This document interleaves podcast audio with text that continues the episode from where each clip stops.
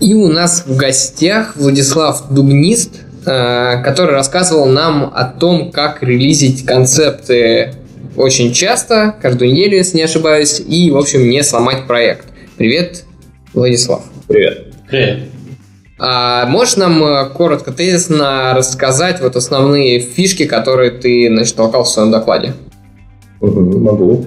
Я рассказывал про проверки, которые нам дает OVM, рассказывал про директивы Clang, которые мы можем прикрутить, про библиотеку libextop.c, про наши скрипты проверки во время компиляции, что все картинки, которые мы используем в проекте, есть в ассетах, и что в ассетах нет лишних картинок рассказывал про проверку категорий, наверное, в докладе можно посмотреть.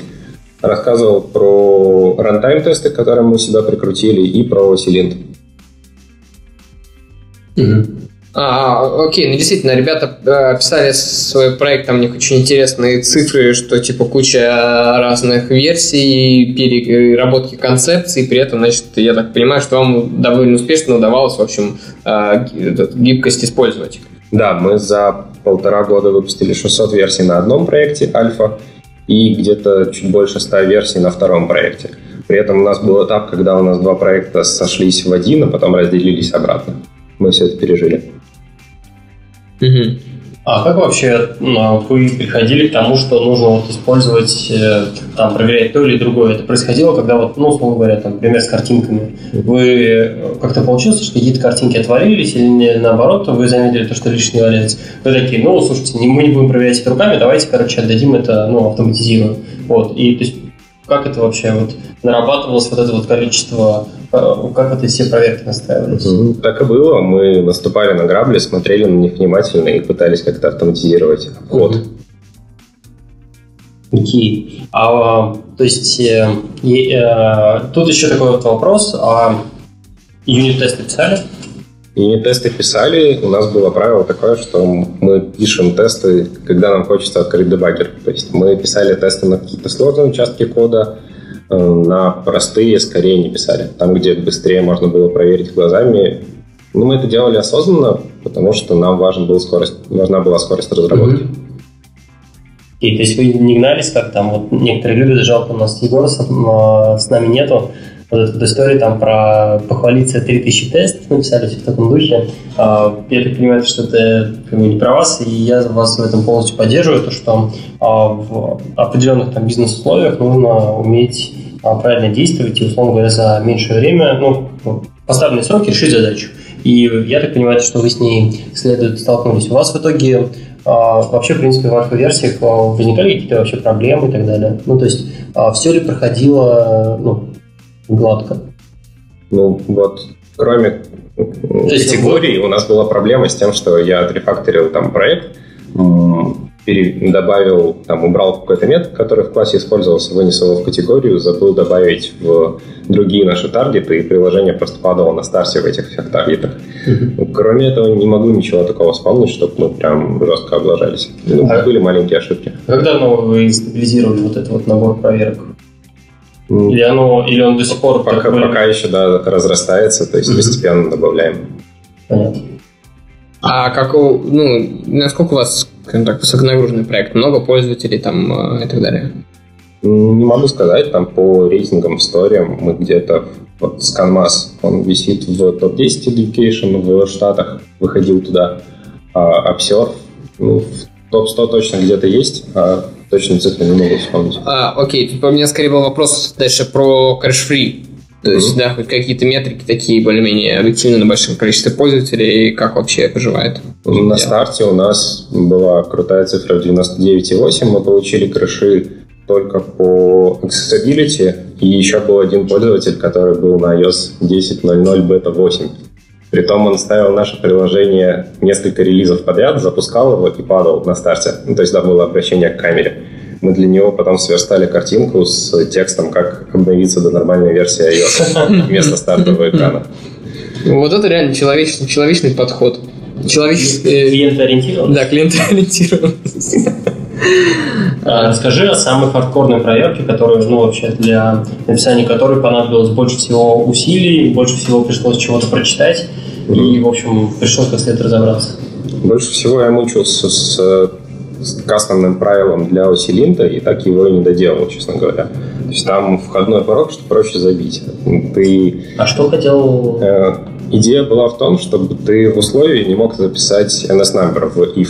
У нас мы пару раз натыкались с тем, что мы передавали в if какое-то условие, которое, в которое был обернут, да, там был был обернут в NS number, угу. и он всегда отрабатывал как true. Хотелось сделать такую проверку, но там проблемы с...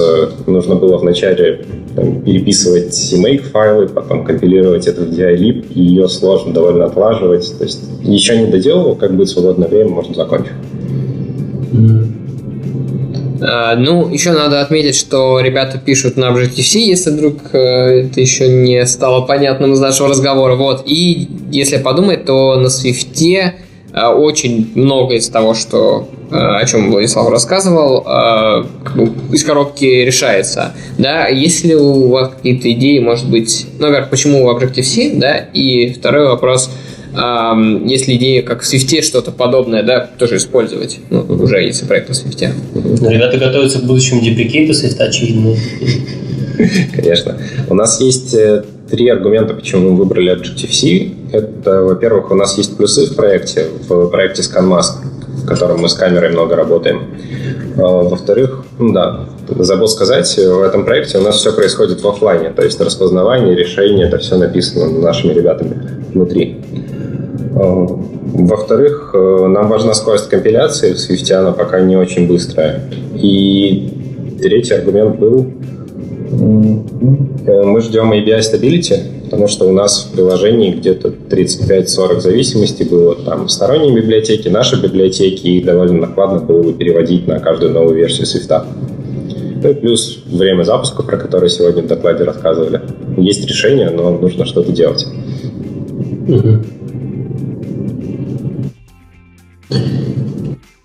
Ну то, а, тогда спасибо. Да, очень много полезных лайфхаков, если вы пишете проект на Objective-C. Действительно, сильно стабильность, наверное, можно а, повысить а, подобными штуками. Вот, спасибо. Ну да, мы на самом деле вот в конкретном интервью решили не закапываться сюда, потому что вот как бы если закопаешься, потом не раскопаешься, там на самом деле очень много таких вот tips and триксов, которые наверняка вам будут полезны, так что когда выйдет э, видео выступление, обязательно советуем посмотреть.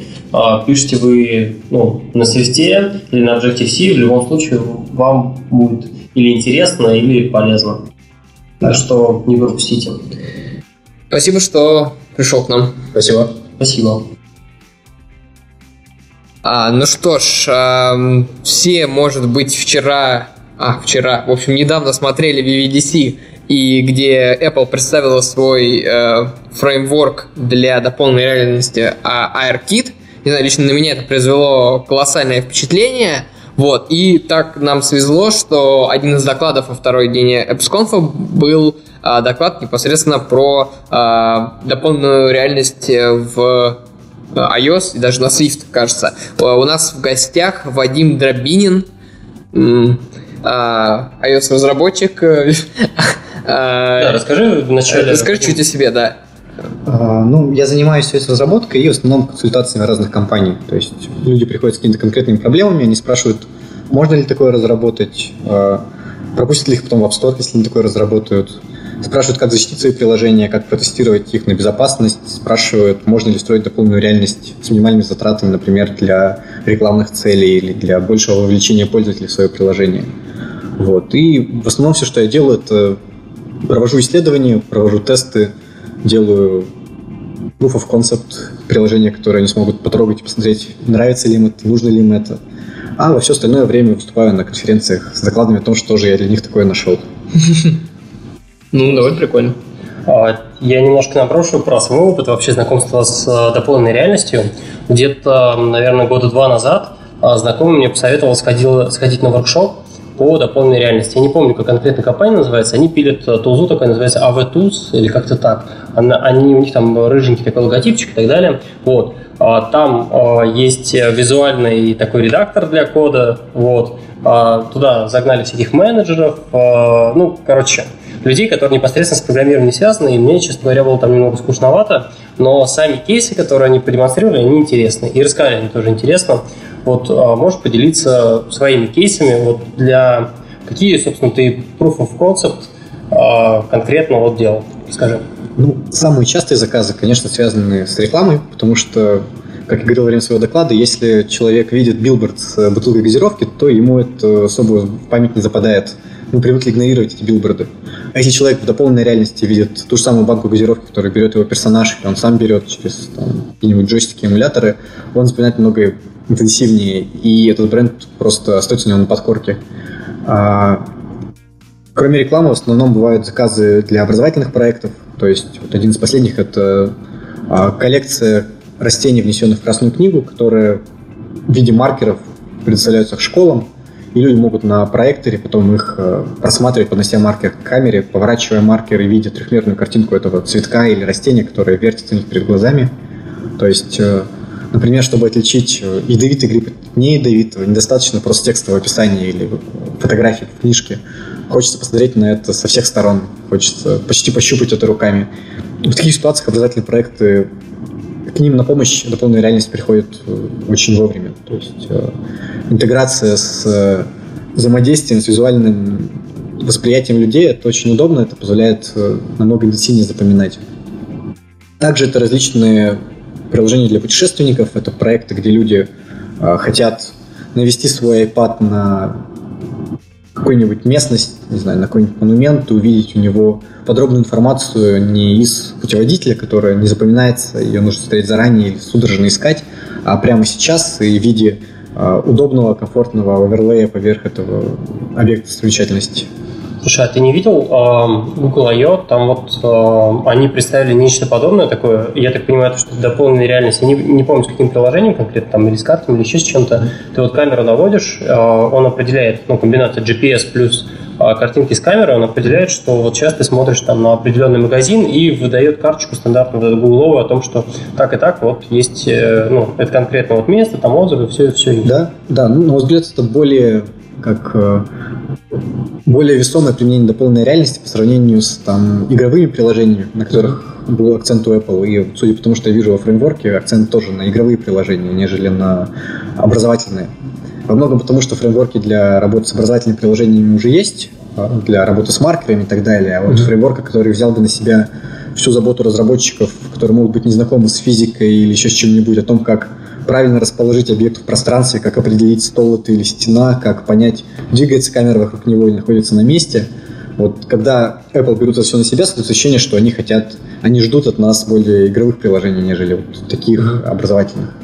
А, у меня такой вот вопрос возник. Вот действительно, ты когда видишь через, э, ну, там, iPad, э, неважно через что, вот дополненную некоторую реальность, картинку, которую хочется действительно пощупать, и, и заканчивается тем, что ты не можешь ее пощупать.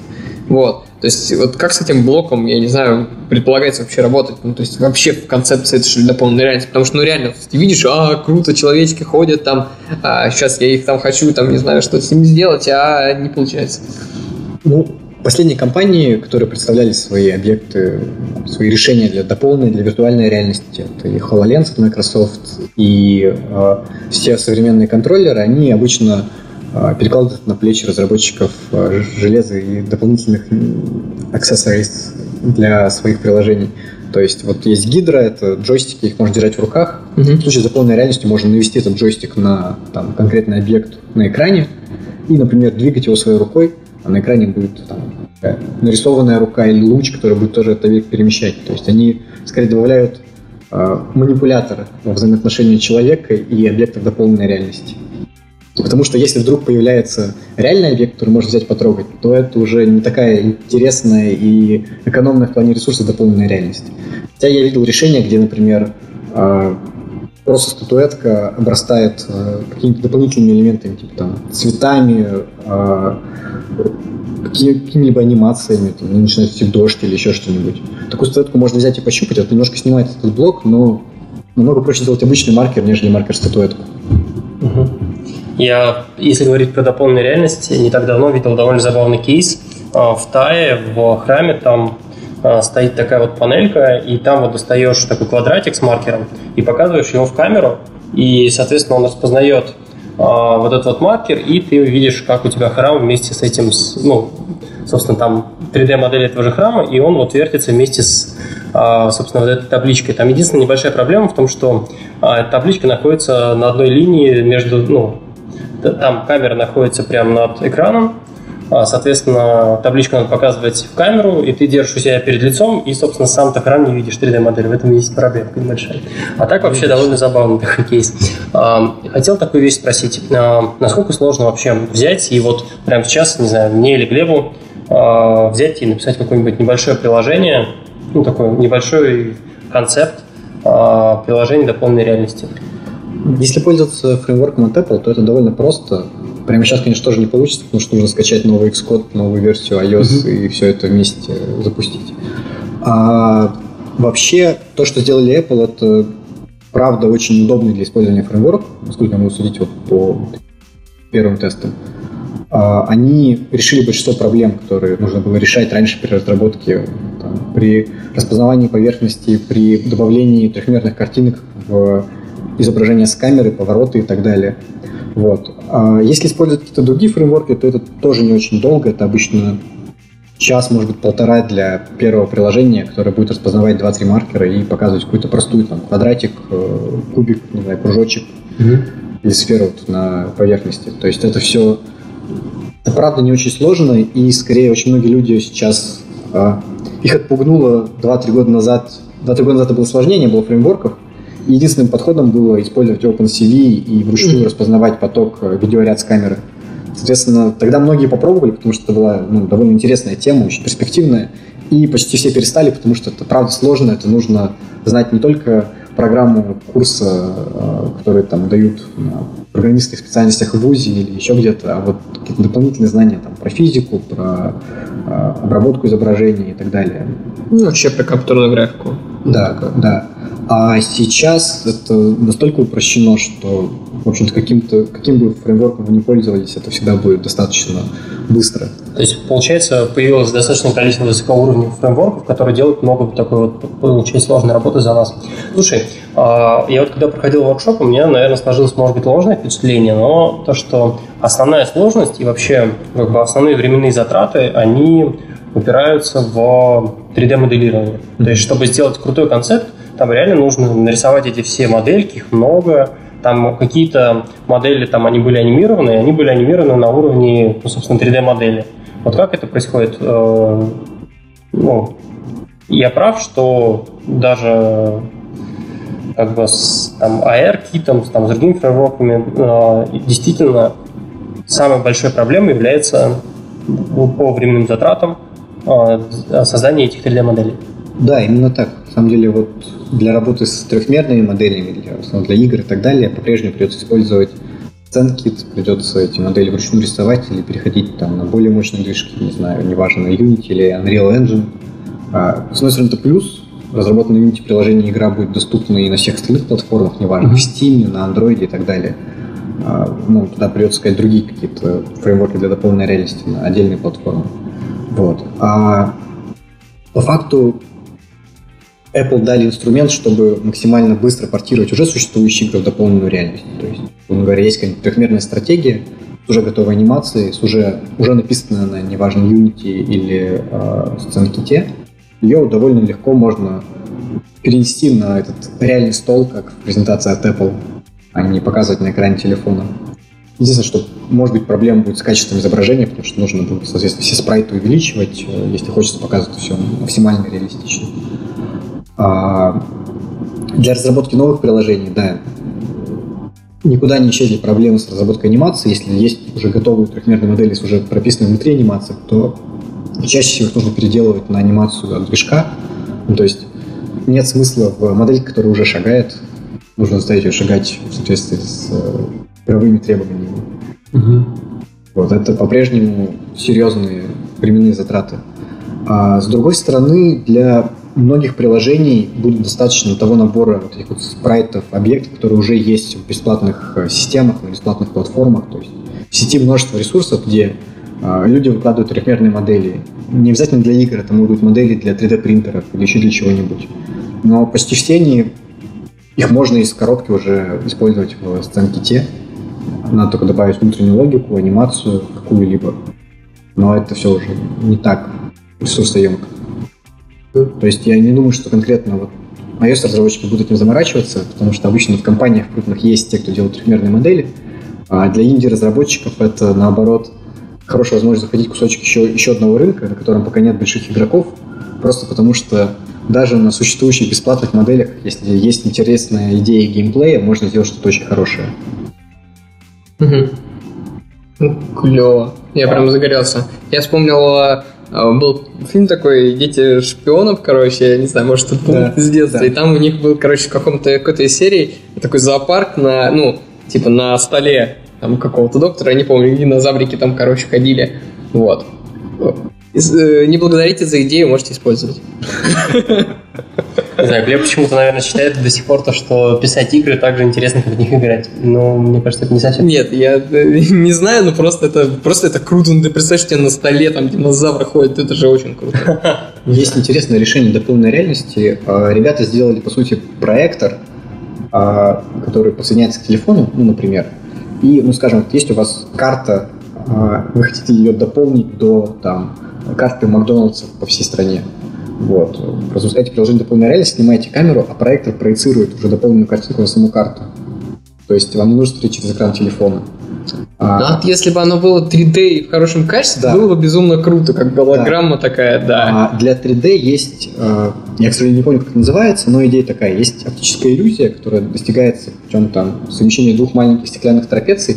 Угу. А, и кажется со стороны, что объект, положенный в центр этих двух трапеций под зеркальце, трехмерный и висит в воздухе. А, я, кажется, видел такое. Вот. На Ютубе очень легко найти, она собирается самостоятельно там за полвечера из двух кусочков пластигласа. Вот. Но если в каждую из таких штук положить по э, проецировать в каждую из таких штук по картинке на маркер, то можно заставить стол живыми динозавриками. Но он будет, наверное, только с одной стороны. Нет. Нет, Нет, она со всех сторон, потому что... Нет, так разную же картинку надо проецировать, наверное, чтобы с одной стороны это было как 3D, и с другой... Просто симметричную картинку. То есть там берется трехмерная модель, и она проецируется. Ну да, это все, это все хорошо для там статичной картинки, а если там начинает что-то бегать, то уже все вообще непонятно, что делать. Смотря сколько бегает, да. То есть примеры, которые видел там на Ютубе еще где-то, обычно uh-huh. какие-нибудь порхающие бабочки на месте порхающие, uh-huh. или вот, кто-то шагающий на месте. Ну, то есть их взаимодействие с окружающим миром это что-то поинтереснее и посложнее. Наверное, должна быть большая-большая трапеция. Но в целом, я думаю, что в ближайшие годы это как-то научится еще сильнее интегрировать нашу жизнь, еще теснее дополнять нашу реальность. Mm-hmm. Круто. А, если вот говорить, ну, я вот, наверное, вот как унылый такой разработчик и так далее, то, что вот про архитектуру люблю поговорить и так далее. Вот, э, ты сказал о, там, о безопасности, о том, что э, там даже некоторые разработчики, которые пишут приложения для дополненной реальности, там складывают пользовательские данные важные в user defaults, и вот такими всякими странными вещами занимаются.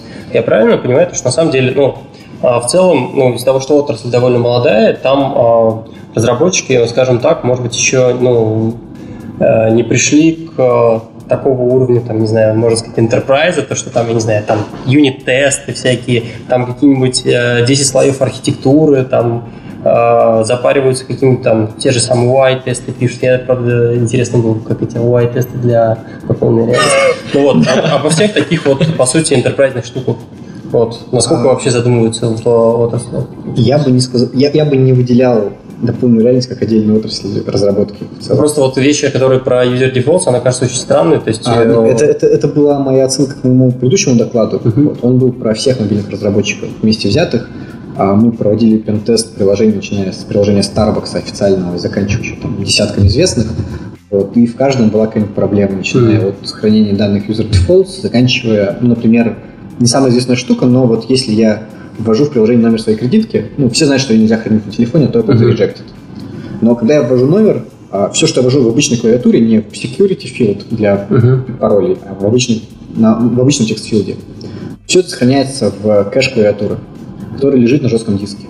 Uh-huh. И если у злоумышленника есть доступ к девайсу, то при желании можно получить этот кэш и прочитать туда данные кредитки, например. Если а если это происходит...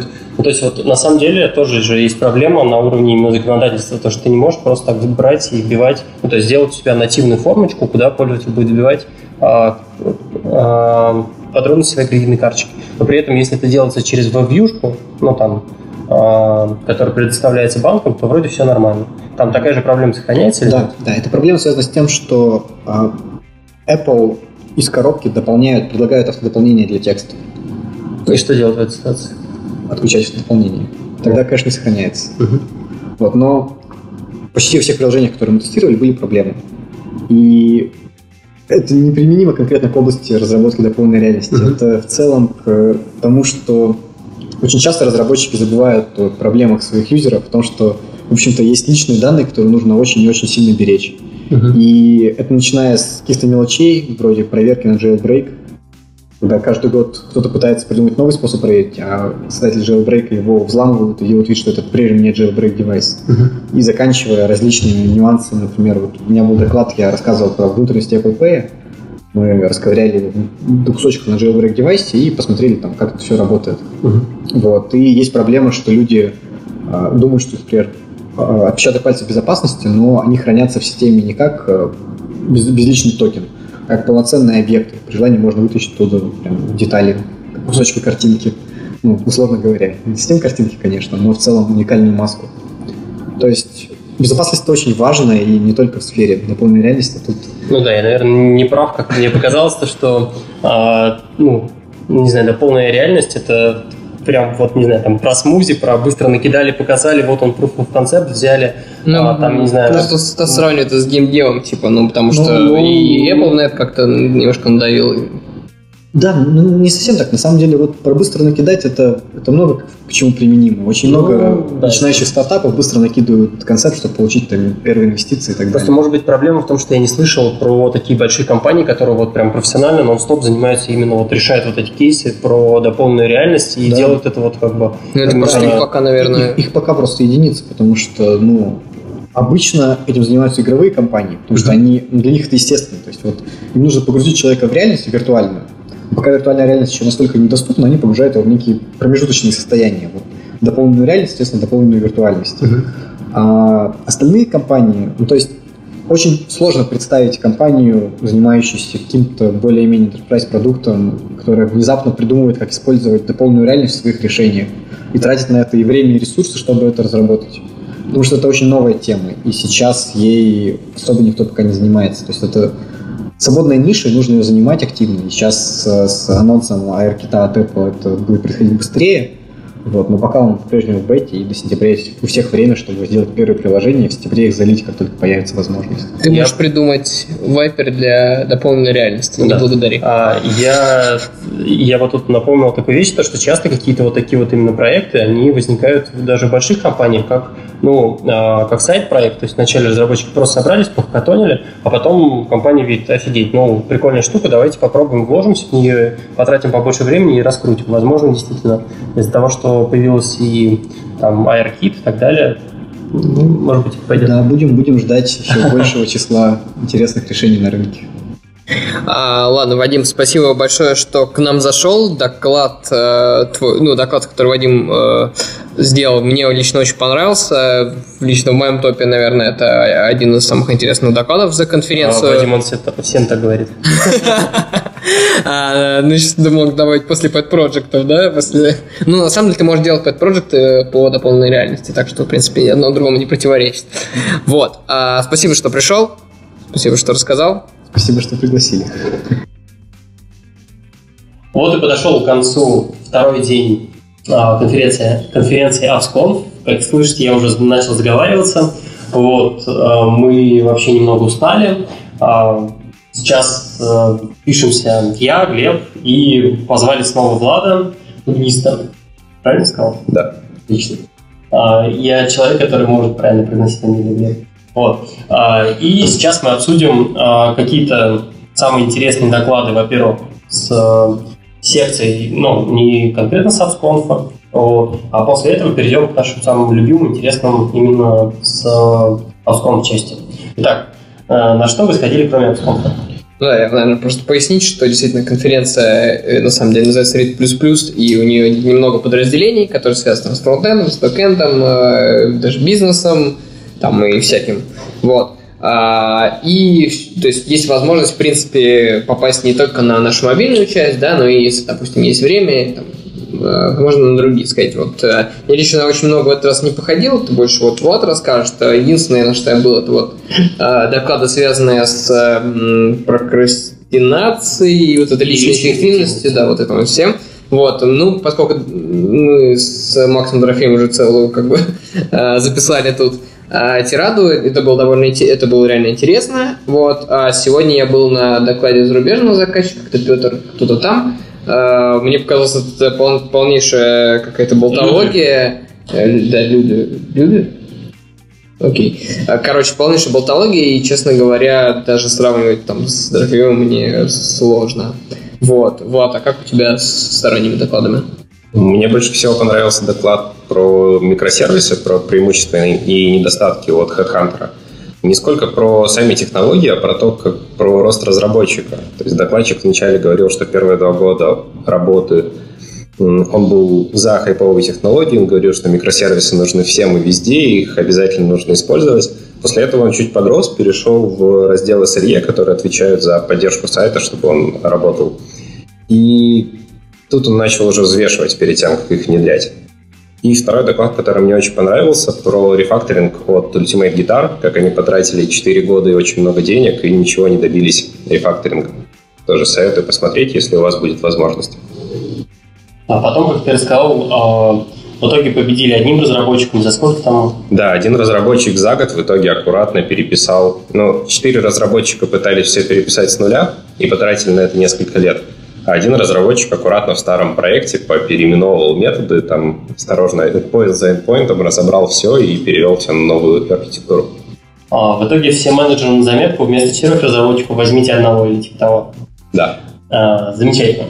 А, давайте тогда, я на самом деле не сходил ни на одной, ни на одно выступление не с Absconf секции, поэтому мне тут рассказать нечего.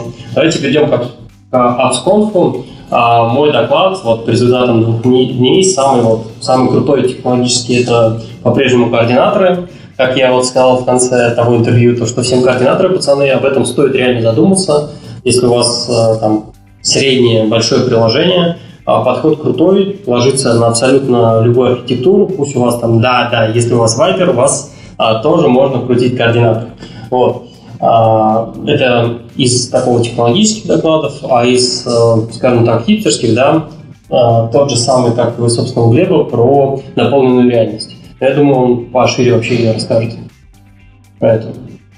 Интересно. То есть ты выбрал за меня любимый доклад, я правильно понял? Вообще, вообще на самом деле, ну... ну я уже говорил, да, я знаю. А, окей, а, на самом деле, да, у меня, ну, на самом деле, ну, многие доклады были довольно интересные, то есть многие из них были довольно простые при этом. То есть для наверное, большего, большей части сообщества это будет прям полезно. Если кто-то не сталкивался с подобными технологиями, там, подходами, это здорово. Но поскольку там, если ты уже в курсе, то уже не так интересно. Но при этом доклады, в принципе, вполне себе э, все, там, начиная от инструментов э, там, для дебага э, сетей, там, и к тем же координаторы, и фичер тагл. В общем, хватит разливать воду, давай, вот. давай по факту. А, по факту, да, мне очень понравился в первый день этот доклад Индии чувака, который из Тугис про ну, как, как делать пэт-проекты, очень, очень меня тоже вдохновил, но еще больше уже во второй день меня вдохновил доклад про вот дополненную реальность. А, может быть, это связано с тем, что я перед этим посмотрел VVDC, и меня абсолютно поразило их, ну, как они там все это показали. Понятно, что у них там свои нюансы, но тем не менее, меня это очень вдохновило, и при этом доклад был мало того, что просто какой-то вдохновляющий, он был еще и технически а, очень а, крутой, то есть он а, с обоснованиями, с конкретными там примерами, и технологией, и сравнением там, и так далее. То есть он был э, в меру хардкорный, я бы сказал, а, при этом очень интересный и как бы тема, которая, опять же, очень, так сказать, выстрелила буквально в последние пару дней. Ну круто, с Глеба где-нибудь через месяцок спросим вообще Pet Project э, с наполненной реальностью и узнаем, насколько его вообще вдохновило конференции и так далее. А, Влад, расскажи про свои э, про свой топ докладов. Мне больше всего понравился доклад про Pet Project из 2 гиза и понравился доклад про оптимизацию запуска iOS-приложений от Яндекса. Ну, тут важно сказать, наверное, что я ходил не на все доклады Absconf, я старался бегать по всем секциям, поэтому мог что-то просмотреть. И опять же, хорошие очень доклады у Авито про application координатор и фич тоглы, но эти доклады я уже видел, поэтому второй раз не стал смотреть. Ну, у меня, кстати, та же ситуация про оптимизацию запуска тоже действительно крутой и хардкорный, и полезный, очень полезный на практике доклад. Просто тоже я его смотрел, поэтому даже, честно говоря, а, забыл выделить. Вот, но как бы на уровне со всеми остальными тоже очень-очень-очень хорошо. Так, ну и, наверное, раз уж мы тут про всех сказали, то, что все доклады крутые, все такие лапочки, а, в итоге-то сервис Site закапываем или нет? Сегодня было целых два доклада. Как вас вообще убедило то, что э, стоит ну, писать на свифте бэкэнд? Ты знаешь, э, я насчет убедил, не убедил по докладам мне сказать сложно, но я точно попробую. Я бы, если писать бэкэнд, наверное, взял бы какую-то чуть более популярную на стороне бэкэнда технологию. Просто чтобы окунуться еще и в тот мир, если этого не делали. Угу. Попробуй другой стек. Ну вот, кстати, а, тут, наверное, больше согласен с этим, потому что, в общем-то, а, какую, какой бы ты язык не выбирал, какой бы фреймворк ты не выбирал, на каком бы языке он не был написан, тебе в любом случае понадобится а, него входить, ты потратишь время. Почему бы не попробовать, собственно, на другом языке? Я абсолютно согласен. Но если тебе нравится Swift, а больше не Ruby или Java, то почему бы не сделать это на Swift? Ну да. А, собственно, на этом мы, наверное, можем подвести черту. А, было интересно. А, в следующем году пойдем? Ну, вообще было бы здорово. Кто знает, да? Позовут, пойдем. Окей, ладно. А, на этом прощаемся. Всем пока. С вами был Стас Цыганов, это я, Глеб Новик это и я. Влад Дубнист. И это я. Пока. Всем пока.